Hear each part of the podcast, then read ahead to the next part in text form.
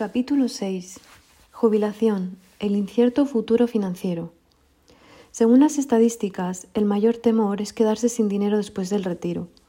Y si no hacemos algo al respecto, es lo que les ocurrirá a muchos cuando se jubilen. La idea de que trabajar duro toda una vida conduce a un retiro dorado no es realista, peor, peor, peor aún, es un engaño. Ojalá este libro sirva para evitar la gran decepción que aguarda a los de mi generación cuando lleguen a la edad del retiro. Si aún quedan años hasta entonces, podemos prepararnos para evitar el desastre.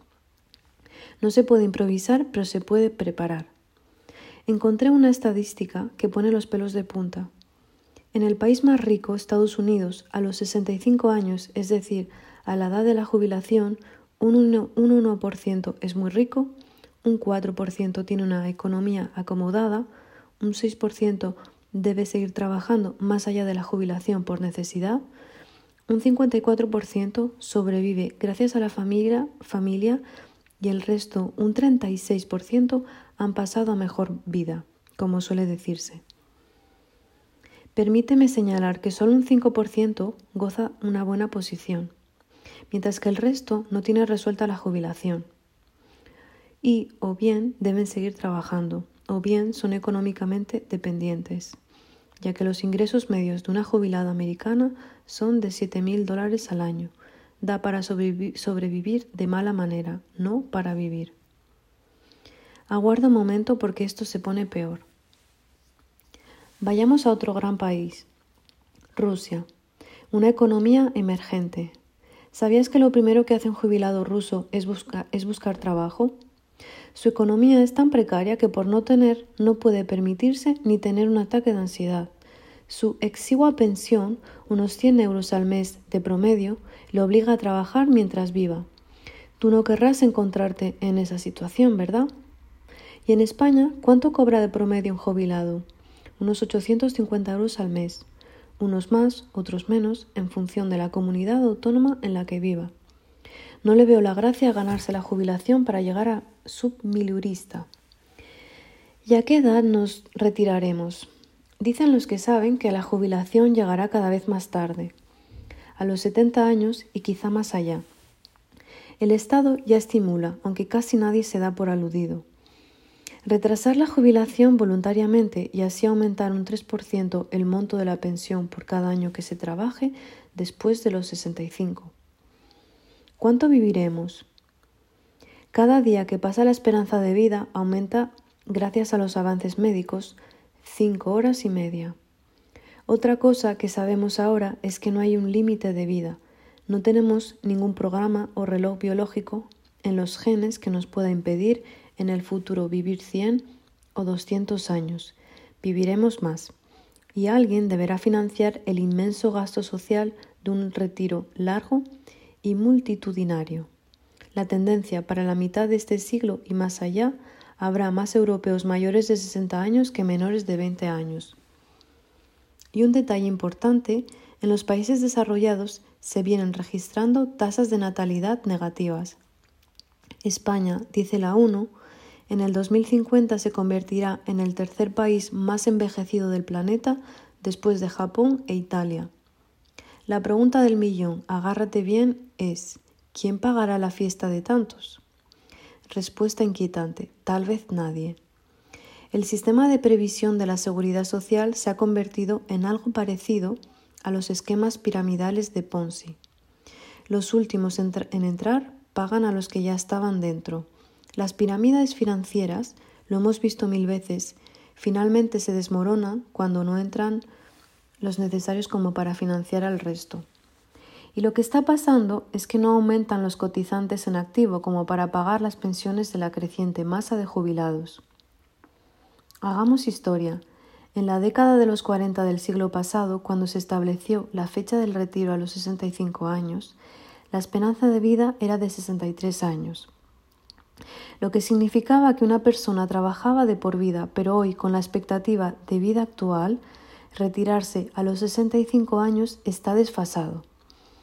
Tenemos que esperar que en los próximos años la fecha de jubilación se actualice de acuerdo con los nuevos estándares de vida, más o menos a los 75 años arriba o abajo.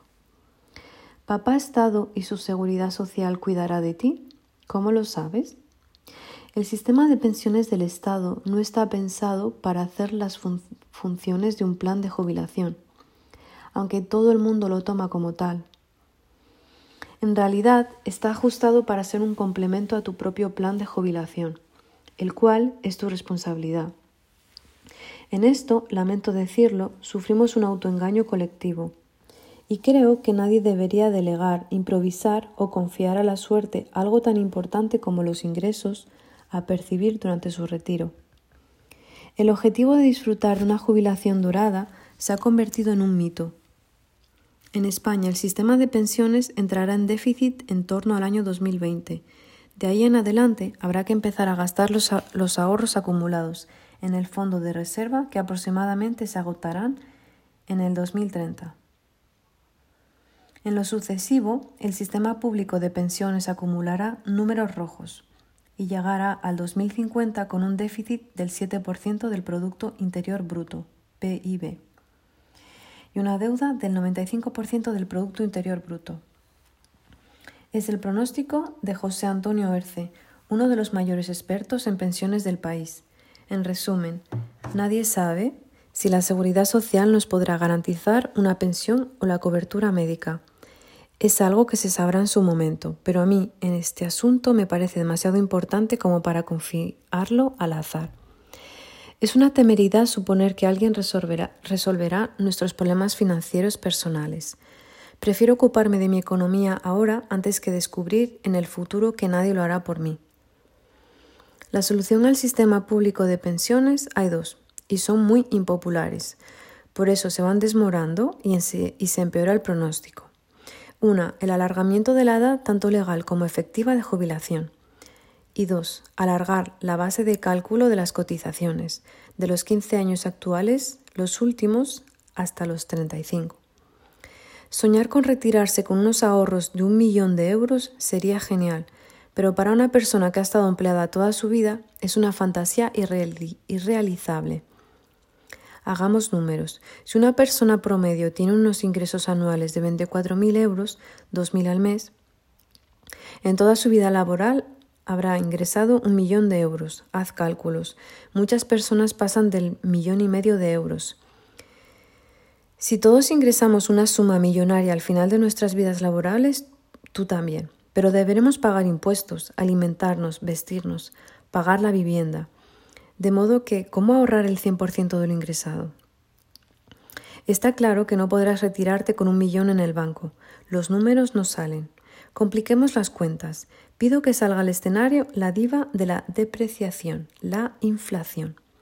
Sí, la caída sostenida del valor del dinero. ¿Sabes cuánto ha aumentado en España la inflación desde el año 2000 hasta el 2009? Año de la primera edición de este libro. Un 32%. Y desde 1990, un 95%. Y desde 1980, un 388%.